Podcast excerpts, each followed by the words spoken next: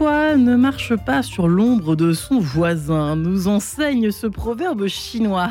la courtoisie, la politesse, des mots et des gestes oubliés, disent les anciens, tant les incivilités en tout genre pleuvent dans nos journaux plus ou moins locaux, par exemple de la France entière. Insultes, noms d'oiseaux, euh, bruit, même les, élus, même les élus en payent le prix. Selon l'Association des maires de France, eh bien, les agressions ont augmenté de 15% entre 2021 et 2022. Entre les attaques verbales, les insultes sur les réseaux sociaux ou encore les violences physiques, plus de 1500 élus ont subi des incivilités l'année dernière. Bref, voilà la question que nous allons nous poser ce matin ensemble.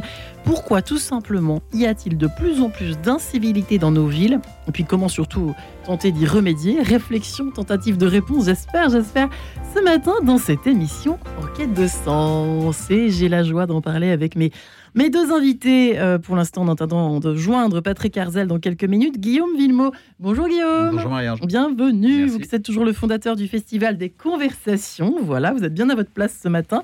Des Conversations et de l'Agence des quartiers. Vous avez cofondé avec Alexandre Jardin euh, le, du mouvement Bleu Blanc Zèbre, le mouvement. Euh, vous avez écrit Quand le mépris devient la règle, d'édition de l'Aube. Et puis Laurent Le Maçon. Bonjour Laurent. Bonjour Marie. Ravi de vous recevoir dans cette émission de sens. Vous êtes docteur en droit public, passionné par l'action publique et les questions régaliennes. Vous êtes juriste, enseignant euh, et vous euh, dirigez euh, une revue. Je dirigeais. Vous dirigez une revue qu'on peut nommer où ah ben, Vous pouvez, bien oui. évidemment. Oui, Soyons fous sur ah, Notre-Dame. Oui, pas de souci. Euh, on peut nommer la, la revue Oui, oui, c'était la revue française de criminologie et de droit pénal. Voilà, tout ça. Bien également de notre sujet. Euh, je vous ai bien présenté, messieurs. Tout à fait. Passer à l'attaque. Alors, c'est sûr, quand on lit cette citation, ce proverbe chinois, un homme courtois ne marche pas sur l'ombre de son voisin on peut dire qu'on est très très très très très loin de cette, euh, de cette belle réalité qui a pu exister peut-être euh, à, une époque euh, lointaine. Guillaume, je ne sais pas si vous connaissez l'histoire des civilités de la rue, comment on marchait autrefois. Il y avait des codes très précis. Aujourd'hui, on se marche dessus, quoi. il, y avait des, codes, il y avait surtout le fait de faire attention à l'autre et de ne pas avoir peur de l'autre. Et euh, je pense qu'un des sujets, en y réfléchissant par rapport au thème d'aujourd'hui, c'est euh, cette peur de l'autre qui fait que euh, bah, on se referme sur soi, on se replie sur soi, et probablement que cela fait qu'on fait moins attention à l'autre. Et quand on fait moins attention à l'autre, on ne lui tient pas la porte, on lui dit pas bonjour, on fait pas ces choses qui peuvent paraître basiques et un peu désuètes, mais qui sont pourtant la base, je pense, de de la vie en société et de cette vie en société qui consiste à encore une fois, faire attention à l'autre, s'ouvrir à l'autre, le regarder avec bienveillance et pas avec défiance. Euh, historiquement, on sait des choses sur quand, est-ce que ça a commencé à partir en vrille, peut-on dire, peut-être, Laurent Le Maçon, côté euh, civilité, côté courtoisie, effectivement. Oui, alors j'aimerais peut-être revenir sur, euh, sur ce qui a été dit. Je pense que en fait, c'est un, un, phénomène récursif, c'est-à-dire que euh, si on fait moins attention à l'autre ou si euh, on est plus replié sur soi-même, c'est aussi parce qu'il y a plus d'incivilité dans les espaces publics. Euh, c'est-à-dire que... C'est l'œuf qui fait la boule ou c'est la boule qui fait l'œuf Les deux, c'est-à-dire le, phénomène s'auto-entretient en réalité. Alors d'abord, qu'est-ce qu'on appelle une incivilité? Qu'est-ce qu'une incivilité? Voilà, qu'est-ce qu'une incivilité? Parce que dans votre introduction, vous avez parlé des, des, insultes, des agressions, etc. Ça, strictement parlé, ce sont des délits. C'est punissable par la loi. Ah, c'est dans le code pénal. L'incivilité, a strictement parlé, mais la frontière est poreuse, l'incivilité, c'est un comportement qui est perçu comme menaçant, désagréable, euh, qui ne devrait pas exister, mais qui en même temps n'est pas puni par la loi. Hmm. C'est infradélictuel. Et alors le problème, effectivement, c'est qu'aujourd'hui, on passe de plus en plus d'incivilité dans la catégorie des délits parce qu'on essaye précisément de, répondre à ce problème. Euh, Et donc, euh, l'incivilité, c'est ça, en fait. Est-ce que vous avez des exemples pour commencer, pour que nos auditeurs oui, bien sûr. un peu quel cours on joue Ça peut être, euh, vous mettez les pieds sur le siège dans le métro, euh, vous écoutez la musique fort. Les motos qui font un boucan pas possible dans les rues. Oui, oui, bien. Ça a motivé cette émission, ça parce que... Ah. Bon. Oui, alors après, là aussi, c'est un délit. On remarque ça, c'est déjà un délit. Mais sauf qu'on ne le sait pas. Personne ne le sait que c'est un délit. On ne va pas appeler la police parce qu'il y a une moto qui tous Les, tous les comportements qui manifeste une appropriation de l'espace public. Moi d'abord. Voilà, exactement. Euh, qui manifeste le fait qu'on considère la rue, l'espace public comme une extension de son domicile.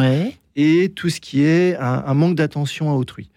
Et un manque d'attention, on va dire, au, euh, au sens du quant à soi et au, droit de ne pas être dérangé, en fait, quand on est dans les ah, espaces publics. C'est quand ça? Vous avez une idée ou pas l'un et l'autre? Ah, C'est un phénomène. qui bien savoir ça. un phénomène qui est continu, mais euh, on va dire qu'on peut, on peut remarquer un changement euh, à partir des années 60. Alors on peut prendre mai 68 comme une date, voilà, symbolique, même si évidemment tout s'est pas passé en mai 68. Hein. Mais il y a là, il y a là, il y a là un renversement, il y a là un mouvement. Euh, on pourrait dire que mai 68, c'est le, euh, c'est le refus des, c'est le refus des règles collectives. C'est le, euh, c'est le, grand délaissement de, de, la règle. il est interdit d'interdire, etc. Bon, et ça, ça vaut aussi bien dans le privé que dans le public. Et ça se manifeste dans les espaces publics, ça se manifeste dans les comportements. Et aujourd'hui, on voit bien, par rapport à il y a 50, 60 ans, il suffit de regarder des films, des documentaires, des archives, etc. On voit bien qu'on est dans une société qui est une société du relâchement. Hmm. Euh, aussi bien au point de vue vestimentaire. Hein. je veux dire, je ne suis pas du tout vêtu comme était mon grand-père. C'est juste. Voilà. C'est juste. Euh, au niveau euh, du langage, au niveau de l'attitude corporelle, la manière dont on se tient dans les espaces publics c'est chacun fait ce qui lui plaît. Et puis, il y a un phénomène qui, comme je le disais, est récursif, s'auto-entretient. C'est-à-dire que euh, chaque relâchement euh, justifie et puis appelle le, justifie le précédent et appelle le suivant. Mon voisin fait comme ça, ben moi je peux bien en faire autant et puis un petit peu plus, etc., etc. À qui est le plus relâché, quoi, Guillaume ça, quoi. j'en sais rien. La, notion d'incivilité, elle existe à partir du moment où on a une notion de vie en société, parce que si vous prenez des sociétés euh, africaine, j'ai la notion d'incivilité. Alors effectivement, je suis d'accord avec vous. Qu'est-ce qui est de l'incivilité Qu'est-ce qui est du délit C'est euh, c'est souvent un, amalgame, mais euh, et, je vous rejoins aussi sur la notion de c'est un peu la poule qui a retrouvé l'œuf, c'est-à-dire que qui a été le premier, ou en tout cas entre la poule et l'œuf. J'aimerais bien savoir, mais peut-être que ça intéresse personne. Mais, finalement. Mais, moi, je me souviens d'avoir beaucoup travaillé avec, avec un architecte et urbaniste qui nous a quittés il y a peu de temps, qui, était Roland Castro, et, et Roland disait toujours quelque chose moi qui m'a toujours frappé et que j'ai constaté en travaillant dans les quartiers, c'est quand c'est beau, les gens y font attention. C'est-à-dire que euh, quand c'est beau, les gens ils font attention. C'était là que, mais vous savez, c'est toujours la même chose. C'est vous mettez dans un pied d'immeuble, vous commencez à acheter des, détritus par terre, et vous vous rendez compte que là où il y en avait pas, parce que quelqu'un a commencé à en mettre une fois, tout le monde dans notre jargon, c'est ce qu'on dirait. On dirait que les ténèbres attirent les ténèbres. Ben voilà. et, eh ben, euh, eh ben, voilà. Je suis sûr que euh, Roland, de là où il est, doit trouver ça assez drôle. Mais non, mais je, crois que c'est ça. C'est-à-dire que c'est aussi le fait de dire qu'on ne fait plus attention ni au l'autre, ni à l'autre, ni à l'environnement dans lequel on est. Euh, donc je suis bien incapable de vous dire si ça a commencé, si c'est les années 60 ou pas. Ce, que je, ce qui est certain, c'est qu'il y a, euh, et, je vous rejoins sur le son de relâchement, c'est que de toute façon, on part du principe que c'est pas grave, il y aura bien quelqu'un qui le fera. Combien de fois on ah, entend ce truc dans la rue vrai. Et quand vous entendez, enfin moi ce qui m'a frappé ou ce qui me frappe, c'est ce que les gens disent après les manifestations qu'on a pu voir ces dernières semaines, parce qu'il semblerait qu'il y ait eu des manifestations. et, et quand vous regardez, moi j'ai regardé un certain nombre de cortège et qui manifestait objectivement plutôt dans le calme et plutôt bien, si ce n'est que les murs étaient immédiatement recouverts de tags euh, avec des expressions plus ou moins euh, orthographiquement intéressantes ou créativement euh, jubilatoires, mais ou oui. Mais en tout cas, ce qui était étonnant, c'est que on utilisait les murs de toutes les façades qu'on pouvait croiser pour s'exprimer. À aucun moment, et regardez, moi j'ai discuté avec un certain nombre d'élus qui vous disent, mais les gens ne se rendent pas compte, quelle que soit la couleur politique de l'élu, ils disent ne se rendent pas compte que derrière, il y a quelqu'un qui va nettoyer. Et que le quelqu'un qui va nettoyer, c'est euh, c'est pénible comme métier. On se croirait à la crèche, mais pardon, mais... donc c'est ça aussi, c'est-à-dire que c'est ce côté, je me fiche de l'autre, euh, c'est pas grave, il y aura toujours quelque chose qui rattrapera ça derrière. Et c'est ça qui est le plus embêtant pour moi dans les incivilités. C'est-à-dire que on part du principe que de toute façon, pourquoi je ferai attention? Il y aura quelqu'un qui le fera et qui derrière réparera ce que moi j'ai pu faire, c'est que je considère que ce que j'ai fait est pas bien. Euh, et ça, c'est le plus, pour moi le plus dramatique, c'est-à-dire qu'il y a une non prise en compte. Encore une fois, ce que je disais là, c'est une non prise en compte de l'autre. Hmm. De toute façon, il y aura bien quelqu'un qui ramassera. De toute façon, il y aura bien quelqu'un qui nettoiera. Et à partir de là, bah, pourquoi je ferai attention à moi plus qu'un autre? Eh ben, nous sommes dans de beaux draps, mesdames et messieurs. Patrick Herzel est avec nous en ligne. Bonjour, monsieur. Bonjour, Patrick. Bonjour. Vous, êtes vous qui êtes membre de la Chambre professionnelle de la médiation et de la négociation, la CPMN, vous accompagnez et vous formez les entreprises, les associations et puis les particuliers à tout ce qui se rapporte à la résolution de crise et à la souffrance. Et vous avez donc publié chez Publish Room en 2015 Faire face aux incivilités et à l'agressivité. Euh, Patrick Arzel, nous sommes, je ne sais pas si vous avez pu entendre un petit peu le début de cette émission. Euh, nous sommes dans le, au fond dans le royaume de la, pourrait-on dire, d'une certaine forme de paresse, où euh, finalement, à l'heure où l'on se fiche bien euh, de, du ménage qu'aura à faire eh bien, la personne qui va nettoyer les murs, par exemple, après une manifestation avec tous ces tags, etc., etc. Dans les trains, c'est pareil, on laisse son foutoir par terre, etc. À tel point qu'on est obligé de de, mettre des étiquettes, de coller des étiquettes, faites attention, prenez bien vos affaires avec vous, ne jetez pas vos détritus euh, à côté de vous, ce qui paraissait complètement évident euh, il y a 30 ans peut-être, et maintenant qu'il ne l'est visiblement plus du tout. Qu'en pensez-vous, Patrick Arzel? Je suis désolé, vous arrivez un petit peu à l'heure où le, train est déjà parti, mais quand bien même, mais quand bien même. Bah, je sais bien, pardonnez-moi. Euh, je vous écoutais sur euh, votre site et euh, je souscris d'ailleurs totalement à, tout ce qui a été dit jusqu'à présent. c'est pas c'est pas de la paresse, c'est vous savez, dans, dans, dans, ce phénomène de communication, bon, il y a un émetteur, il y a un récepteur, tout le monde connaît ce, ce phénomène, ce schéma. Et à la, à la, chambre professionnelle des médiateurs et des négociateurs, on a, on a, on a créé un lien qui est un lien euh, comment dire, invisible, qu'on appelle le lien de qualité relationnelle. Et pour nous, l'incivilité commence quand ce lien de qualité relationnelle a été brisé. Et ce, qu'on dit vous intervenons, et c'est tout à fait ça. C'est-à-dire que ce soit avec une personne euh, en présentiel, en face de soi, euh, euh, je brise l'incivilité, euh, je, je, je, crée l'incivilité en brisant ce lien de qualité relationnelle, ou que ce soit par rapport à la société en général. Donc c'est pas de la paresse, pour moi c'est beaucoup plus haut, on est, on est dans la question des valeurs en fait. Hein. Des valeurs Ah oui, c'est là que ça se passe, hein. c'est la notion de valeur, la valeur de vivre ensemble, l'effort que je vais faire, alors oui je rejoins la, notion de paresse par rapport à l'effort à faire. C'est ça que je voulais dire en euh, fait. Dans, dans l'accueil de l'autre, et, et alors comme on est dans un monde multiculturel, il y a en plus cette notion de, communautarisme, entre guillemets, qui, qui peut apparaître euh, et qui va créer des tensions, euh, qui peut créer des tensions dans, dans, et ça signifie quoi tout ça? On en a marre de quoi? Pourquoi est-ce qu'on veut pas faire corps ensemble? Pourquoi est-ce qu'on respecte plus les autres? Il se passe quoi sur cette planète, sur cette euh, terre française? Je ne sais pas qui veut répondre, qui veut s'y colter. Le plus, euh, le plus psy de la bande, j'en sais rien. Comment est-ce qu'on comment est-ce qu'on peut analyser, décrypter ceci, messieurs Qui a une idée? Euh, Patrick Arzel, vous voulez poursuivre? Ouais, je veux bien, je veux bien sur les moteurs de sur les moteurs du conflit. On a on a défini trois trois moteurs. Alors bien sûr, ça peut être développé, mais en général, quand on est sur on fait face à une incivilité, on a une notion, il y a une notion de stress qui arrive. Donc euh, ça, ça va euh, diminuer le champ de, de réflexion. Euh, et donc on, on, va, on a, on a, on a créé trois moteurs de manière à ce que les gens comprennent assez rapidement ce qui se passe.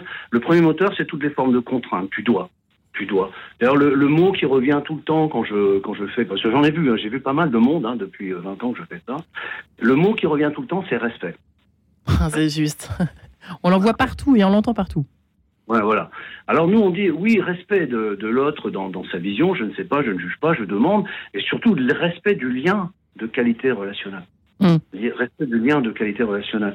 Et, euh, en fait, euh, euh, le conflit, il, y a donc toutes les formes de contraintes. Tu dois, il faut. Voilà, je, t'impose. Donc ça, c'est du conflit. La deuxième, le deuxième moteur, c'est toutes les formes d'interprétation. C'est-à-dire, je ne perçois qu'une partie de la réalité. Suivant mon éducation, le milieu socioculturel dans lequel j'ai vécu, mon histoire personnelle, on peut avoir comme ça des, on peut pas tout voir, on ne perçoit qu'une. Chez moi, on a toujours fait comme ça, donc ça doit être comme ça dehors, quoi. C'est un peu ça. Voilà, il peut y avoir donc l'ouverture d'esprit, donc l'école, hein, bien entendu. J'aime bien quand ma petite fille de 15 ans se rebelle. Je dis voilà, tu as un esprit critique, génial. Voilà, c'est très bien. Tu, tu, tu, remets en cause euh, peut-être un certain nombre de choses et tu es en train, tu as cette capacité justement de ne pas rester dans ton dans ta bulle et de chercher à comprendre. Et le troisième moteur, c'est l'intention coupable. C'est on prête intention coupable à l'autre de le faire exprès. Vous voyez c'est mmh. beaucoup plus subtil. C'est, c'est, on retrouve euh, ce, qu'on trouve dans la loi en fait. Hein. Est-ce qu'il y a euh, l'aspect moral? Est-ce qu'il y a intention coupable d'avoir d'avoir éliminé cette personne entre guillemets, oui, ou d'avoir agressé cette personne? Est-ce qu'il y a intention coupable? Je rejoins totalement, totalement ce que disaient vos, vos intervenants tout à l'heure sur, sur la notion d'incivilité qui, euh, qui en fait, euh, c'est dans le code pénal, c'est souvent ce que je dis, hein, encore une incivilité euh, dans tel endroit, il rentre dans un bureau de poste avec un, un marteau, et bah, ça s'appelle une attaque à main armée. Hein. oui, c'est ça, ça, noircit les, les chiens écrasés, effectivement, ou les. Enfin voilà, les. les... Non, c'est pas de la paresse, ça va plus loin que ça. Il y a de l'éducation, il, y a un vrai travail. Si je prends le côté pessimiste, je dirais qu'on a perdu, euh, on a perdu une génération ou deux là, malheureusement. Euh, enfin, on ne les a pas perdus. Euh, il serait, ça serait bien qu'on puisse échanger. Mais c'est à l'école que ça se passe là, oui. Hmm. C'est à l'école que ça se passe, Guillaume oui, oh, bah, oui il y a du boulot à l'école. Ça, c'est clair. moi, je suis moins pessimiste. Je ne pense pas qu'on ait perdu une génération. Je pense que déjà, il y a un terme qu'on emploie en permanence qui consiste à dire il faut favoriser le vivre avec. Vivre avec, ça ne veut pas dire grand-chose. C'est plutôt le faire avec qui est plus utile. C'est là qu'on ait quelque chose en commun, qu'on ait des choses qu'on partage, qu'on ait des valeurs, qu'on ait des moments, qu'on ait des lieux, qu'on ait des instants qu'on puisse partager. Et avec un projet qu'on puisse partager. Ça peut être un truc tout bête, hein. ça peut être euh, euh, un projet qui consiste à, euh, je sais pas, un projet scolaire, ça peut être un projet périscolaire, ça peut être des tas de choses qui sont en tout cas des choses que l'on va construire ensemble. Vivre avec, c'est un peu une contrainte. On est les uns à côté des autres. Il faut se subir, quoi. Voilà, exactement. Et, et, il faut donc, pour se supporter, il faut pouvoir se comprendre. Pour se comprendre, il faut pouvoir s'entendre. Et pour s'entendre, il faut pouvoir se parler. Donc, c'est tout ce schéma-là. C'est-à-dire que moi, je ne crois pas qu'on ait des générations perdues. Je crois qu'on a des gens qui ont chacun des choses à apporter. Encore faut-il qu'on ait envie de les entendre. Et encore faut-il qu'on ait que eux aient aussi envie de nous dire des choses. C'est-à-dire que c'est là aussi où on doit créer ces espaces, où on doit retrouver les uns et les autres, ces valeurs communes, ces moments communs, euh, pour pouvoir vraiment faire quelque chose ensemble. Et faire cette société commune, elle est compliquée. C'est pas ça qui va du jour au lendemain faire qu'on n'aura plus de tacs sur les murs. C'est plus ça qui fera que du jour au lendemain, les gens se diront bonjour dans un espace commun, etc. Mais petit à petit, moi, je crois profondément à des petites choses qui peuvent faire bouger les lignes, euh, qui peuvent faire que tout d'un coup, euh, vous voyez, je, travaille avec, euh, avec un dispositif qui n'existe que dans les Outre-mer, qui s'appelle le service militaire adapté, et qui récupère des jeunes qui sont généralement en échec scolaire, mais pas que, euh, et, qui viennent s'engager volontairement dans l'armée pour apprendre un métier pendant un an. Euh, euh, c'est toujours très intéressant de voir la posture à un moment donné qui existe de ces jeunes entre le moment où ils rentrent et le moment où ils sortent. Et ce qu'eux vous disent, c'est que c'est enfin un endroit où on leur redonne confiance en eux-mêmes. C'est-à-dire, et c'est au travers de cette logique de je vous mmh. redonne confiance en vous que l'on reconstruit quelque chose. Et tout d'un coup, alors c'est pas parce que tous les matins vous avez les épides où tous les matins on leur fait mettre des jeunes en randonnion et à qui on fait saluer le drapeau français, etc ça passe pas que par ça. Et c'est pas ce que je suis en train de dire. Mais ce que je, pense simplement, c'est de redonner aux gens une posture où ils ont, ouais, où ils sont, ils ont une autre façon de s'exprimer que d'être dans euh, je jette, je, je crache par terre, je, etc. Je casse et Dans le métro, autrefois, il y avait écrit, il fallait pas qu'on crache par terre et il fallait, euh, il y avait ce genre de choses-là. Aujourd'hui, on a effectivement, euh, je, je, rejoins ce que dit Patrick Arzel, c'est-à-dire qu'on a mis énormément d'interdits partout. C'est-à-dire que manger et boire, etc. etc. Euh, on, est, on a passé son temps à effectivement. Euh, vous dites euh, mai 68, on a été interdit d'interdire, mais on n'a jamais autant interdit qu'aujourd'hui. On n'a plus le droit de. C'est logique. Et, et, je pense que tout ça mis bout à bout fait que ça nous met dans une situation qui est de plus en plus complexe et où encore une fois, je pense qu'on se replie de plus en plus et trop les uns sur les, les uns sur soi-même. Ouais, au niveau, au niveau du droit, c'est vrai qu'en préparant l'émission, quand on tape simplement sur Google, euh, par exemple, euh, incivilité, on tombe que sur des, alors, des, des, des, petits sortes de faits divers, et puis des maires et des élus et des responsables. Il faut euh, que l'État intervienne, il faut que l'État intervienne d'une façon ou d'une autre. Alors là, je me fais appel au juriste que vous êtes, justement, Laurent Lemasson, peut-être juste après cette page en couleur, si vous le permettez, puisque nous sommes un petit peu en retard. à tout de suite, messieurs.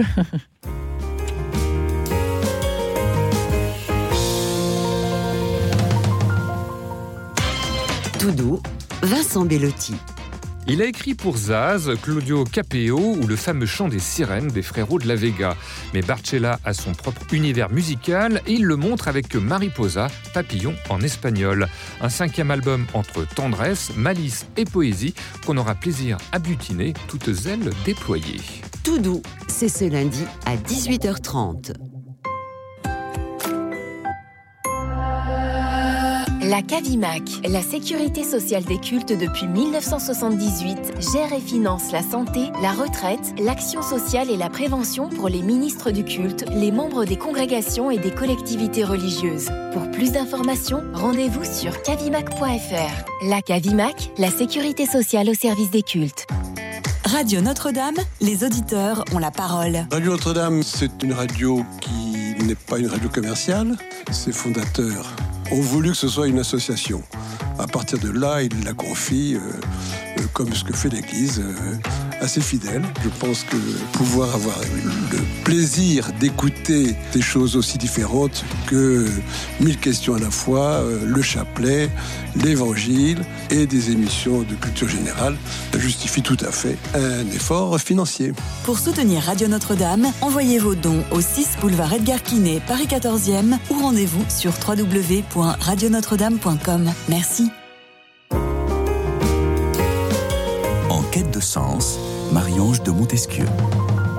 Allez, pourquoi y a-t-il de plus en plus d'incivilité dans nos villes? Comment faire pour que ça s'apaise un petit peu là-dedans? Patrick Arzel est avec nous, lui qui a écrit en 2015 Faire face justement aux incivilités à l'agressivité chez Publish Room, lui qui est membre de la Chambre professionnelle de la médiation et de la négociation, Guillaume Villemot, fondateur du Festival des conversations et de l'Agence des quartiers.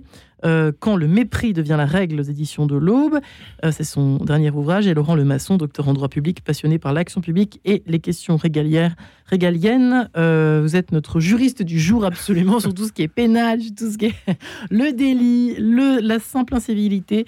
Parfois la frontière est ténue. Euh, ça paraissait peut-être évident euh, pour nos anciens. Nous, ça l'est un peu moins visiblement, mais c'est vrai qu'on était en train de dire ensemble que il pleut, il pleut, il pleut des interdictions, des interdictions, des interdictions. à l'heure où on a T'as presque l'impression d'être pris sans arrêt pour des sales gosses. C'est un peu ça finalement l'histoire, hein, Laurent Lemasson. Oui, oui, euh, mais il y, a une logique là-dedans. Je, je, voudrais revenir euh, sur euh, cette question. Je, suis désolé, c'est un peu mon dada. sur cette question de la, frontière entre le délit et l'incivilité, parce que c'est très important. l'incivilité, c'est à strictement parler ce qui est infradélictuel et ça fait partie du problème, c'est-à-dire que on a du mal à la définir, on a du mal à expliquer ou à comprendre en quoi c'est mal.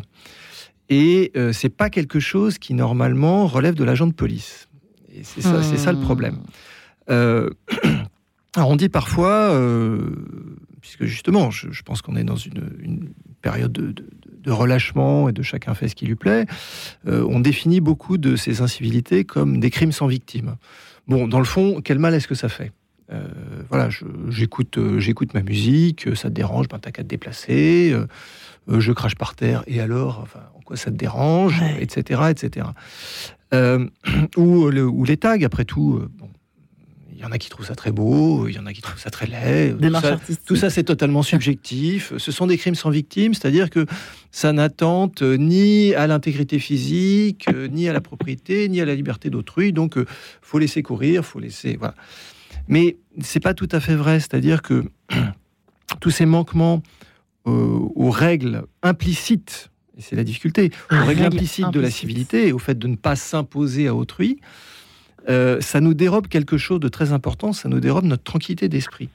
Parce que hmm. les incivilités créent de l'inquiétude. Et euh, en ce sens, elles détruisent la confiance, vous le dites, elles détruisent le lien social. Parce que les, espaces publics dans lesquels se commettent des incivilités, ce sont des espaces inquiétants. Euh, parce que ça signifie que ici, personne ne fait attention aux autres et on ne sait pas ce qui pourrait se produire. Et ça a une conséquence, c'est que les gens, euh, dans ces cas-là, eh bien, euh, évitent les espaces publics, hein, se replient sur eux-mêmes. Il y a une perte de la confiance générale, une perte de la confiance en soi-même, dans la capacité justement à faire respecter ces, règles de la vie en collectivité. Chacun se replie sur soi-même. Éventuellement, si on peut, on quitte le quartier, etc., etc. Et mécaniquement, ça augmente la proportion de gens qui restent et qui, eux, se moquent des règles de la civilité. Et c'est à mmh. nouveau le fait la poule. Donc, les, incivilités ne sont pas du tout des crimes sans victime.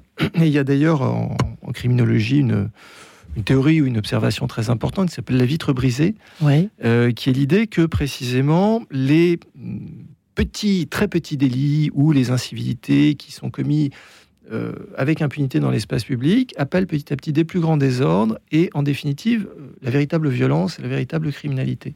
Alors, c'est pas systématique. Une somme, ou en, une somme, en somme, de petites incivilités qui s'ajoutent les unes aux autres. Aux autres. Non, il y, a un changement qualitatif, c'est-à-dire que le fait qu'on puisse commettre dans les espaces publics euh, des incivilités en, toute impunité.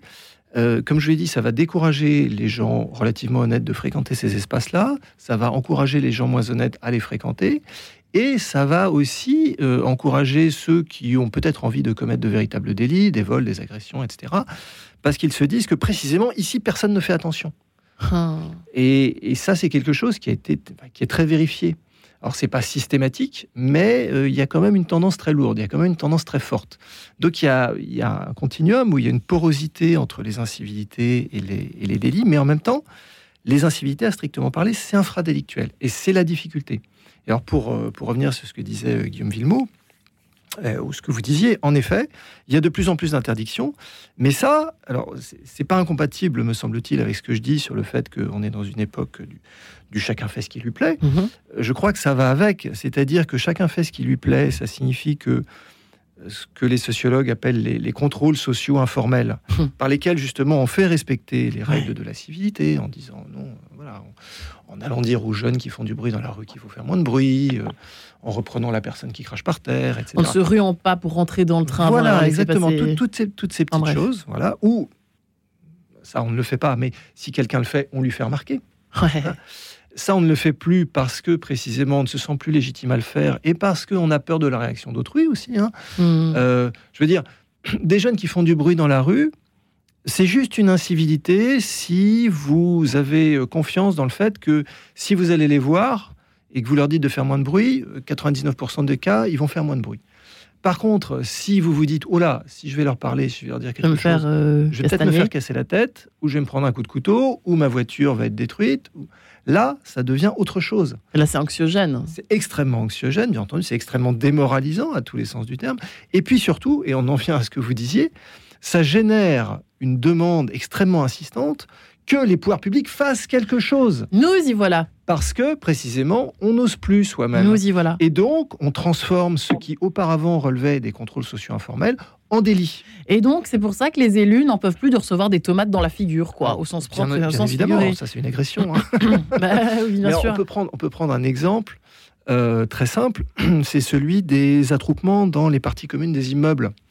Les attroupements dans les parties communes des immeubles, c'est quelque chose qui aujourd'hui est un délit, euh, qui est un délit qui a été créé en 2003, euh, donc qui est passible théoriquement, c'est totalement théorique, mais qui est passible théoriquement de deux mois de prison et 3750 euros d'amende si euh, mes souvenirs sont bons. Oui, pourquoi est-ce que ce délit a été créé Alors qu'on pourrait se dire, bah voilà, il y a des jeunes qui sont dans les halls, ils passent le temps, c'est pas grave. Bah, tout simplement parce que bah, c'est une demande de la société civile. Hein, je veux dire, c'est une demande des habitants des quartiers, c'est une demande des bailleurs sociaux, précisément parce que ces attroupements qui gênent la vie collective, on n'arrivait plus à les régler en interne. On n'arrivait plus à les gérer de manière informelle en allant voir les fameux jeunes qui occupent les halls d'immeubles et en leur disant de partir. Donc on crée des délits. Et dans ces cas-là, on crée des délits pour remplacer les contrôles sociaux, mais ça marche beaucoup moins bien. Ça marche beaucoup moins bien.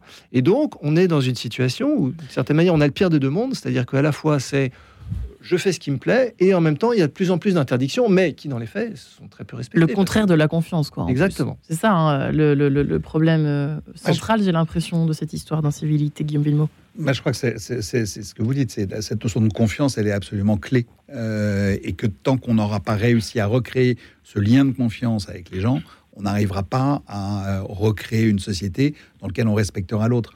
Et effectivement, en être réduit à faire, parce qu'un bailleur social n'y arrive plus, euh, un, délit ou créer un délit parce qu'il y a un attroupement dans un pied d'immeuble, euh, c'est vraiment pas la meilleure solution. il y a tellement d'autres façons de faire qui pourraient être des moyens collectifs, c'est-à-dire recréer des lieux, avoir des projets communs, encore une fois, et, et, c'est pas d'être bêtement naïf que de dire euh, simplement en, faisant un jardin partagé, on règle des problèmes. On règle pas tous les problèmes avec un jardin partagé en pied d'immeuble, mais déjà ça commence à recréer quelque chose. Et ça, je reprends ce que je disais tout à l'heure, c'est la notion du beau. C'est-à-dire qu'un pied d'immeuble qui est crasseux, où les boîtes aux lettres sont toutes fracassées, etc., honnêtement, ça engendre pas de respect de cet espace-là. Donc c'est et quand je dis respect, c'est pas un terme euh, galvaudé ou un terme qui doit faire vieillot, c'est juste de respecter ce que ce qu'est l'autre respecter la propriété, la propriété collective. Ce n'est pas de la propriété individuelle, c'est de la propriété collective. Mais quand vous discutez, je reste sur les exemples des, immeubles, mais quand vous discutez avec des bailleurs sociaux qui font euh, ce qu'on appelle du diffus, c'est-à-dire à la fois du logement social, donc du locatif, et en même temps du primo-accédant, c'est-à-dire du copropriétaire. Et eh ils vous disent, mais les immeubles sont bien mieux entretenus pour une raison simple, il y a beaucoup plus de respect dans l'immeuble parce que il y a une partie des gens qui est propriétaire. Donc c'est le bien, enfin acquérir un logement, c'est pour beaucoup de gens et même pour la majorité des gens un, but en soi et c'est normal d'avoir ce type de but-là dans son existence et pouvoir transmettre quelque chose, etc. Eh bien, quand on est sur des logements avec cette construction-là, en tout cas avec à la fois du locatif et du primo-accédant, eh bien, les espaces sont mieux régulés, sont mieux entretenus, parce qu'il y a une espèce de, euh, de, partage mutuel des, choses et où vous avez à avoir. Quand se retrousser les manches, quoi, en gros. Oui, finalement, quand, quand il ose encore, c'est le propriétaire qui va dire non, faites attention parce que finalement, ça va rentrer dans nos charges et que si, euh, mm. si ça coûte plus cher à entretenir parce que c'est dégradé, bah, vous verrez qu'à la fin du mois, votre, vos charges euh, sont mm. plus importantes. Patrick Herzel, est-ce que c'est très français? Est-ce que, par exemple, en, ou occidental, est-ce qu'en Asie, c'est complètement différent? J'imagine que la réponse est oui. Est-ce qu'on. Enfin, je sais pas, je, je pose la question à vous mais. Bah, euh, tout dépend. Euh, dans, nos systèmes démocratiques, oui, ça, a tendance à, être un peu partout pareil. Après, euh, vous, avez, vous avez des sociétés, vous avez vu par exemple en Suède comment ça a pu basculer à un moment donné. oui, donc il n'y a pas de solution miracle, mais il y a un ensemble de solutions. Et ce qui a été dit, j'y souscris totalement. je travaille pas mal avec les entreprises, vous voyez. et alors là, on parle des incivilités hmm. dans la dans la euh, dans la sphère publique, mais, mmh. mais euh, par exemple, euh, il y a eu des expériences qui ont été faites, par exemple à la Poste, ou dans un premier temps, au lieu de créer le lien de qualité relationnelle, on a, on a plutôt blindé, si vous voulez, grillagé, et, et, ils se sont rendus compte que eh bien, les gens n'étaient pas accueillis, donc il y avait de l'incivilité, et ils ont fait le pari de l'open space. C'est-à-dire qu'aujourd'hui, vous arrivez dans ce lieu et vous êtes accueilli. Mmh eh bien, ça a complètement, euh, alors qu'il pouvait y avoir une crainte, hein, euh, au contraire, l'employé étant plus près, eh bien non, pas du tout. Ça, hmm, intéressant. Oui, voilà. Donc, euh, il y, a, de, vraies souffrances. Hein. Alors là, dans le, il y a un cadre légal euh, concernant les incivilités au travail, c'est ce qu'on appelle la, gestion des risques psychosociaux, euh, avec obligation du chef d'établissement à faire cesser les expositions. Hein. Donc ça commence à se mettre en place. il y a eu dans les entreprises un certain nombre de, de points de, de situation qui ont été réglés parce que dans les grandes entreprises, mais dans les entreprises euh, de taille moyenne, on a plus d'incivilité en interne qu'en externe. Quelque part, c'est logique puisqu'il y a plus d'interaction entre les collègues oui. euh, qu'avec le public finalement. Euh, donc, euh, qu'est-ce que c'est Pardon, mais pardon, Patrick Arza, c'est à quoi correspondent exactement les incivilités dans le monde de l'entreprise? Avez-vous des exemples à nous donner? C'est-à-dire oui, bah, ça va être tout ce qui va être de, l'ordre du harcèlement moral hein, ou du harcèlement sexuel, hein, et aussi effectivement tout ce qui va être lié à aux violences verbales. Euh, euh, donc euh, la personne arrive au guichet, n'a pas satisfaction et commence à s'en prendre à l'employé qui est là, quoi. Hmm. Et ça peut être. Je, viens d'accompagner une jeune femme qui a été, qui, donc fait partie d'une association d'accompagnement de tutelle. Vous voyez, elle a été prise à prise en, en, grippe par une famille elle, en était arrivée, quand elle est dans la ville euh, où je suis, à, s'arrêter dans les magasins pour vérifier si elle était suivie. Je ne sais pas si vous voyez l'impact que ça peut avoir. Mm. Alors qu'au départ, c'est juste une, euh, une personne qui a élevé la voix et qui l'a menacée en disant attention, je vais venir chez toi. Euh, on, on, on passe là dans quelque chose qui est, oui, c'est clairement du délit, c'est une, menace claire et nette. Ouais, Vimo, vous souhaitez réagir à cette non, sur, l'incivilité dans les entreprises. Euh, regardez quand vous avez euh, les traitements des centres d'appel, euh, par exemple sur les services de réclamation, quand vous appelez Orange, SFR, etc.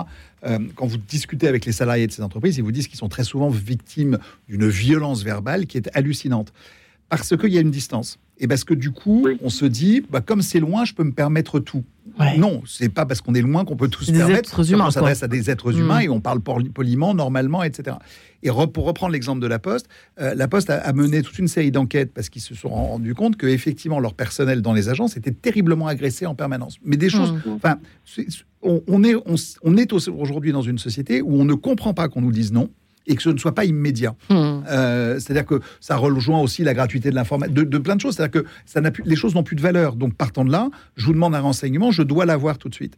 Et je pense qu'effectivement, je, comme un bébé, quoi, comme une fois de plus. Oui, hein. c'est ça. Et hmm. je trouve que de recréer des agences postales qui sont des espaces complètement ouverts et qui rapprochent finalement les gens, je pense que de recréer, donc du coup, ça veut dire que je vous fais confiance.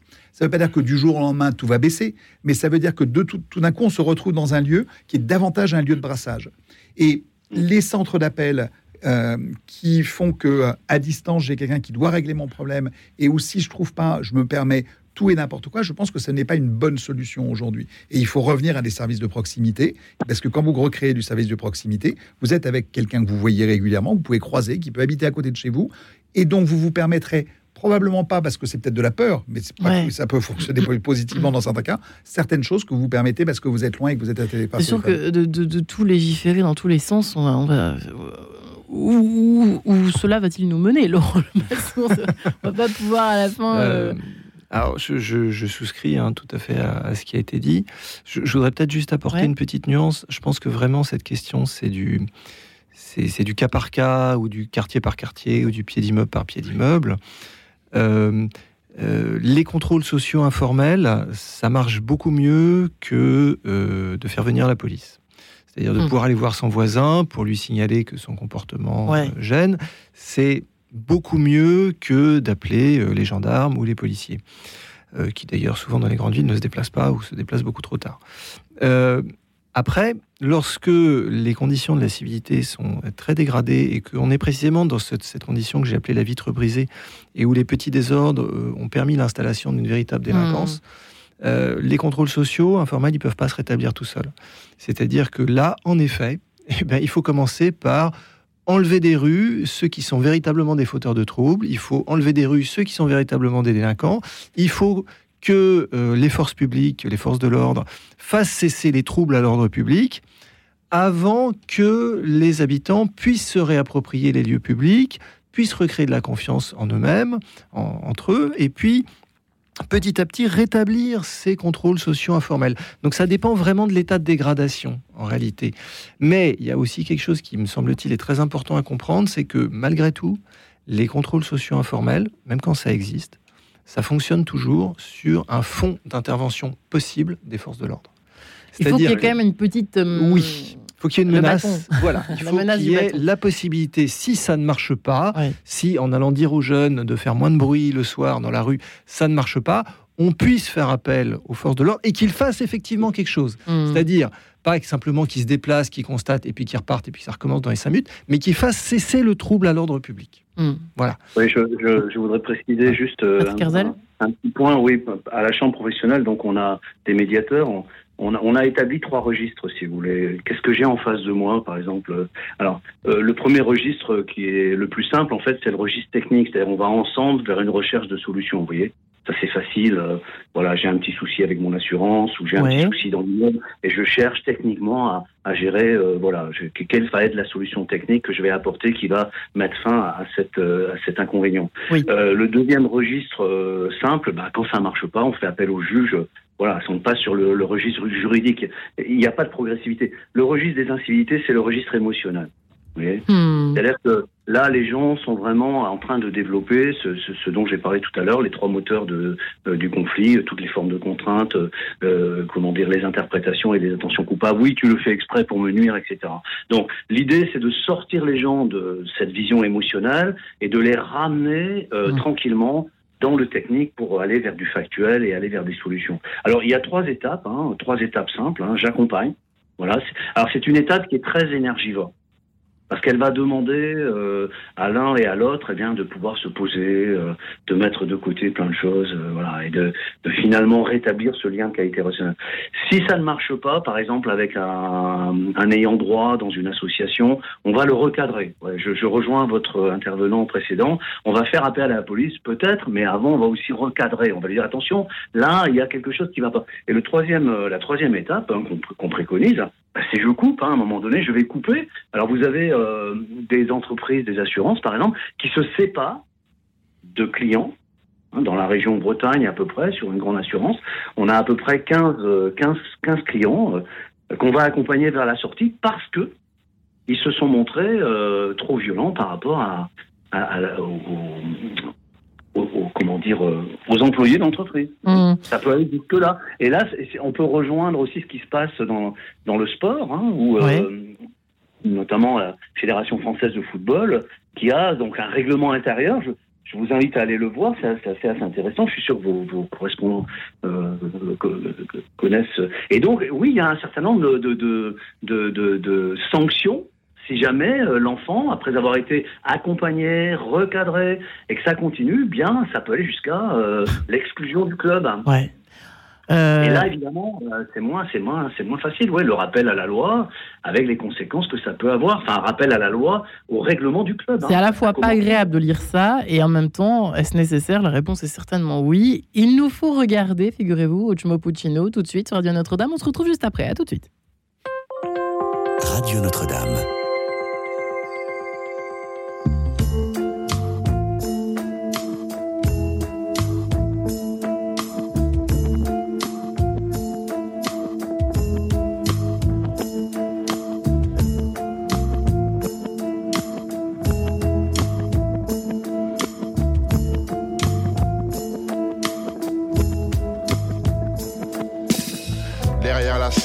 Ses talents devant nous, derrière les yeux plissés, les visages mous, au-delà de ses mains ouvertes ou fermées, qui se tendent en vain ou qui sont point levées, plus loin que les frontières qui sont de barbelés, plus loin que la misère, il nous faut regarder, plus loin que les frontières qui sont de barbelés, plus loin que la misère, il nous faut regarder.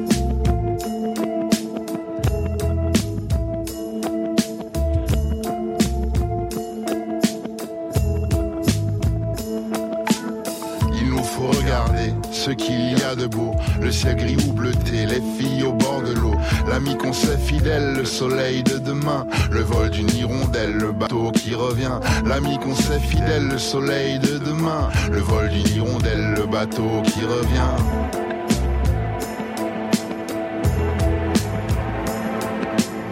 Par-delà le concert des sanglots et des pleurs, et des cris de colère des hommes qui ont peur par de l'albacarme des rues et des chantiers, des sirènes d'alarme, des jurons de chartier. Plus fort que les enfants qui racontent les guerres et plus fort que les grands qui nous les ont fait faire.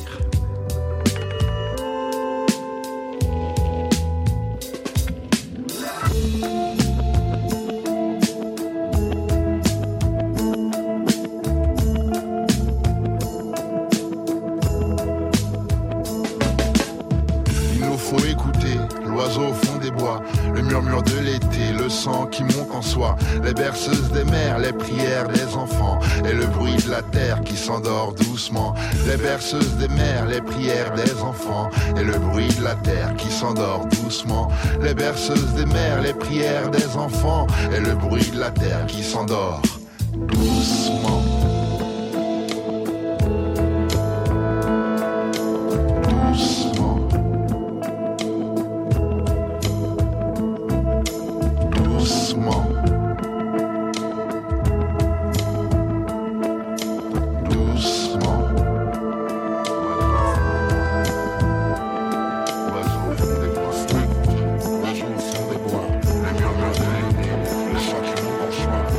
Et voilà, il nous faut regarder. Oui, il y a du boulot pour regarder. Déjà, regarder dans les yeux. Paraît-il qu'on se regarde plus dans les yeux. Paraît-il qu'on ne se parle plus. Enfin, paraît-il, je pense qu'on peut le dire de façon euh, affirmative et presque objective, messieurs.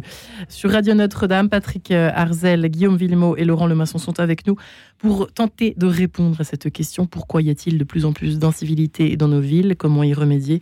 Euh, Nous évoquions ensemble, Laurent Lemasson, cette subtilité, encore une fois, hein, du est-ce que c'est une incivilité? Est-ce que c'est presque un délit?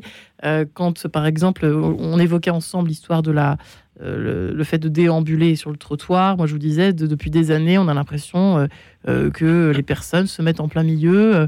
je trouve ça tout à fait normal de converser tout en groupe en plein milieu du trottoir. Alors que vous êtes là en train de marcher, vous devez vous arrêter pour dire qu'est-ce qu'il faut faire d'ailleurs, Guillaume Villemot Il faut dire pardon, je voudrais passer, faire une petite leçon en passant. Qu'est-ce qu'il faut faire dans ces cas-là? Oui, je pense qu'il faut demander pardon et laisser le passage, mais il faut aussi faire se rendre compte. Il faut se mettre à la place de l'autre, c'est-à-dire qu'il faut montrer à l'autre que ce qu'il fait est une gêne pour l'autre. Lui, ça lui va, mais ça peut être une gêne. Donc, lui expliquer, alors poliment et gentiment pour démarrer, parce que sinon ça n'aboutira à rien, euh, que ben, en se déplaçant un tout petit peu, ça pourrait permettre de euh, fluidifier les choses.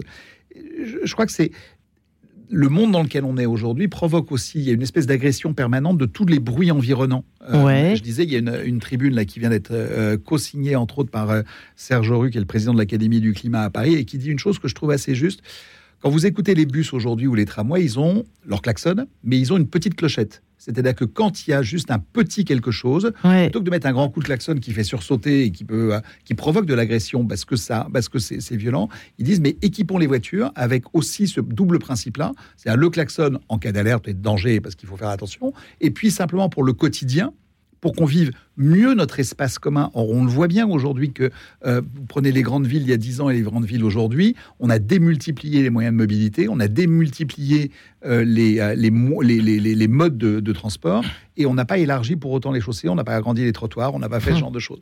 Donc, il, va falloir, il faut qu'on trouve des façons de mieux vivre ensemble ça peut être une, solution que de dire en remplaçons sur les voitures le klaxon, enfin ajoutons en tout cas au klaxon euh, une clochette qui soit moins agressive, qui soit plus douce et qui fasse que tout d'un coup, ben, on se dise ah ben oui, je vais faire attention à l'autre. Parce qu'encore une fois, c'est très souvent et c'est ce que vous évoquiez avec cette histoire de trottoir et de gens qui se mettent au milieu pour discuter, c'est que on ne fait pas attention à l'autre et on considère que tout d'un coup on est seul au monde. Ce ne sont pas forcément des gens méchants, n'est-ce pas Patrick Arzel Ce ne sont pas des gens méchants qui font ça. C'est ah juste qu'on ne se rend plus compte, quoi. On en fait, euh, tout à l'heure, quand on parlait de l'émetteur et du récepteur euh, et de ce lien de qualité relationnelle, je n'ai pas été au bout de la, de, du développement en disant que l'incivilité va commencer quand l'un ou l'autre brise le lien de qualité relationnelle.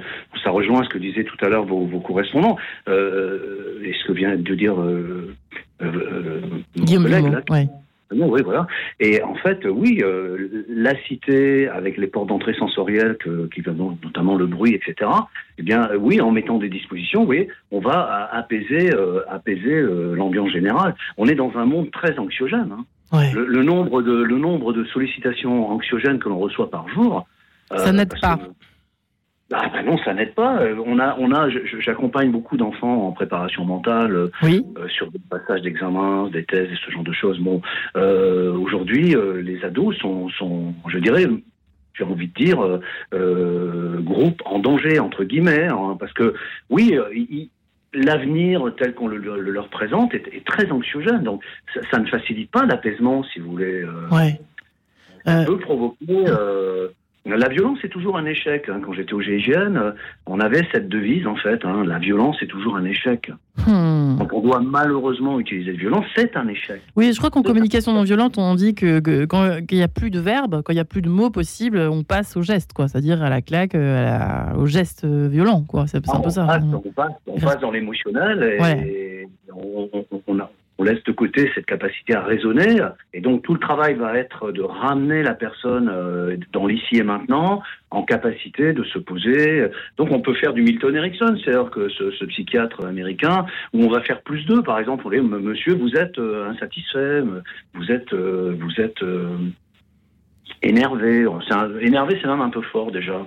Oui, mais on fait ce qu'on appelle une synchronisation comportementale, et ensuite on l'amène tranquillement à être en capacité de revenir au factuel et, et voilà. Euh, alors, les méthodes, il y a plusieurs méthodes. Hein. Mais la violence est un échec. Or, on est dans une société quand même extrêmement violente. Hein. C'est presque devenu un symptôme, cette histoire d'incivilité. Laurent Le Maçon, c'est vrai que vous nous évoquez, c'est assez intéressant. Je ne sais pas comment on peut l'incorporer à ce qu'on est en train d'évoquer. Je ne sais pas si on peut en faire un lien. Vous êtes assez habile peut-être pour le faire. Mais euh, ce que vous nous évoquez était quand même assez intéressant parce que ça montre en tout cas la complexité euh, et, notre incapacité à mettre des mots sur ce, ce, qui est en train de se passer dans nos rues, dans les distributeurs, dans les, ce que vous évoquiez tout à l'heure était assez Oui, ce, que, ce, dont je parlais en antenne, c'est le, c'est le caractère subtil de la frontière entre l'incivilité et puis le comportement acceptable.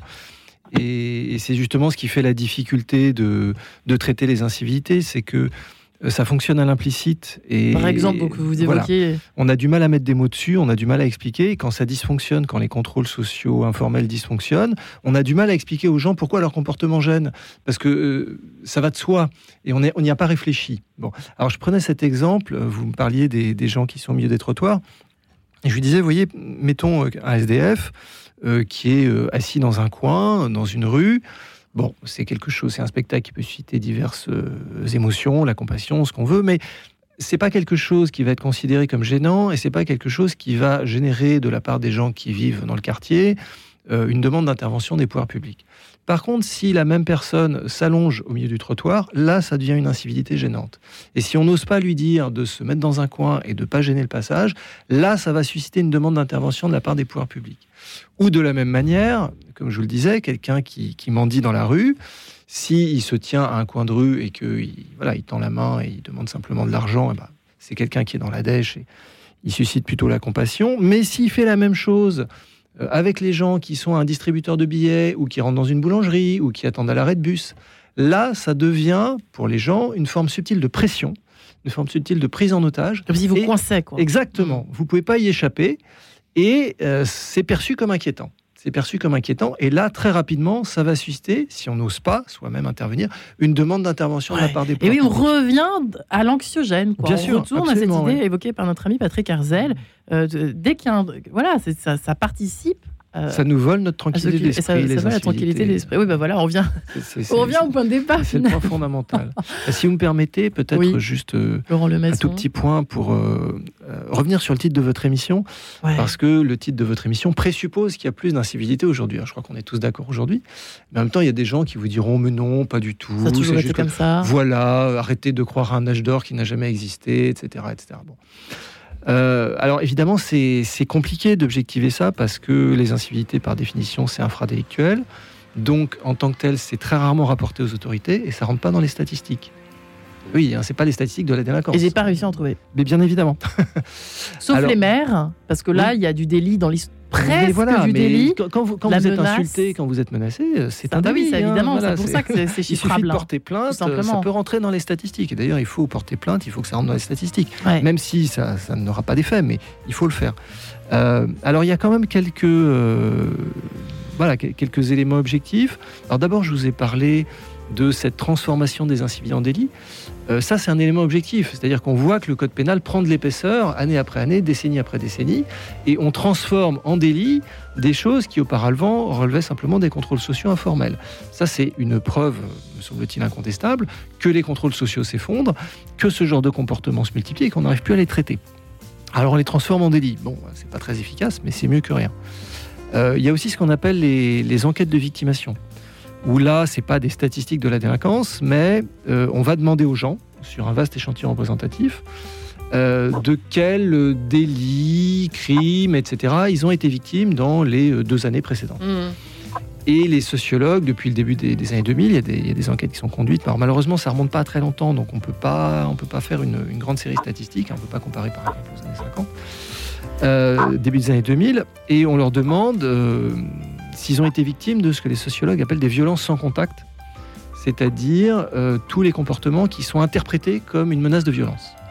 Ça peut être un regard, ça peut être une manière de parler, ça peut être un geste. C'est pas délictuel mais c'est interprété comme une menace. Voilà, c'est interprété comme une menace et donc c'est anxiogène. Mm. Et là, effectivement, on constate, hein, depuis qu'on interroge les gens, on constate une forte croissance de ce genre de violence en Quelle serait la solution, Guillaume Vimo Donc mettre plus de confiance, pour vous, ce serait quoi finalement ah, Je pense que c'est Dieu, une, vous feriez quoi C'est pas une solution, c'est des petits bouts de choses. Effectivement, c'est plus de confiance. À la limite, c'est ce, qu'on, euh, c'est ce qui a été fait par la mairie de Paris récemment sur l'usage des, euh, des trottinettes. En quelques secondes. Redonner, redonner la parole aux gens et de leur donner la possibilité de s'exprimer. On a fait un vote pour savoir si les gens voulaient ou pas. On eh continue à avoir des trottinettes en libre service. C'est une vrai, façon de régler vrai, vous l'avez dit tout à l'heure. c'est qu'un retour à la démocratie peut aussi permettre d'avoir, là aussi, c'est de la confiance et du partage. Ça nous fait plaisir de voir euh, réapparaître ce genre de procédure. Merci Patrick Arzel. Euh, merci. Faire face aux incivilités et à l'agressivité. Merci Guillaume Villemot. Quand le mépris devient la règle. Et Laurent Lemasson, merci, vous qui êtes docteur en droit public. Merci, merci messieurs. Retrouvez le podcast de cette émission sur le www.radionotre-dame.com.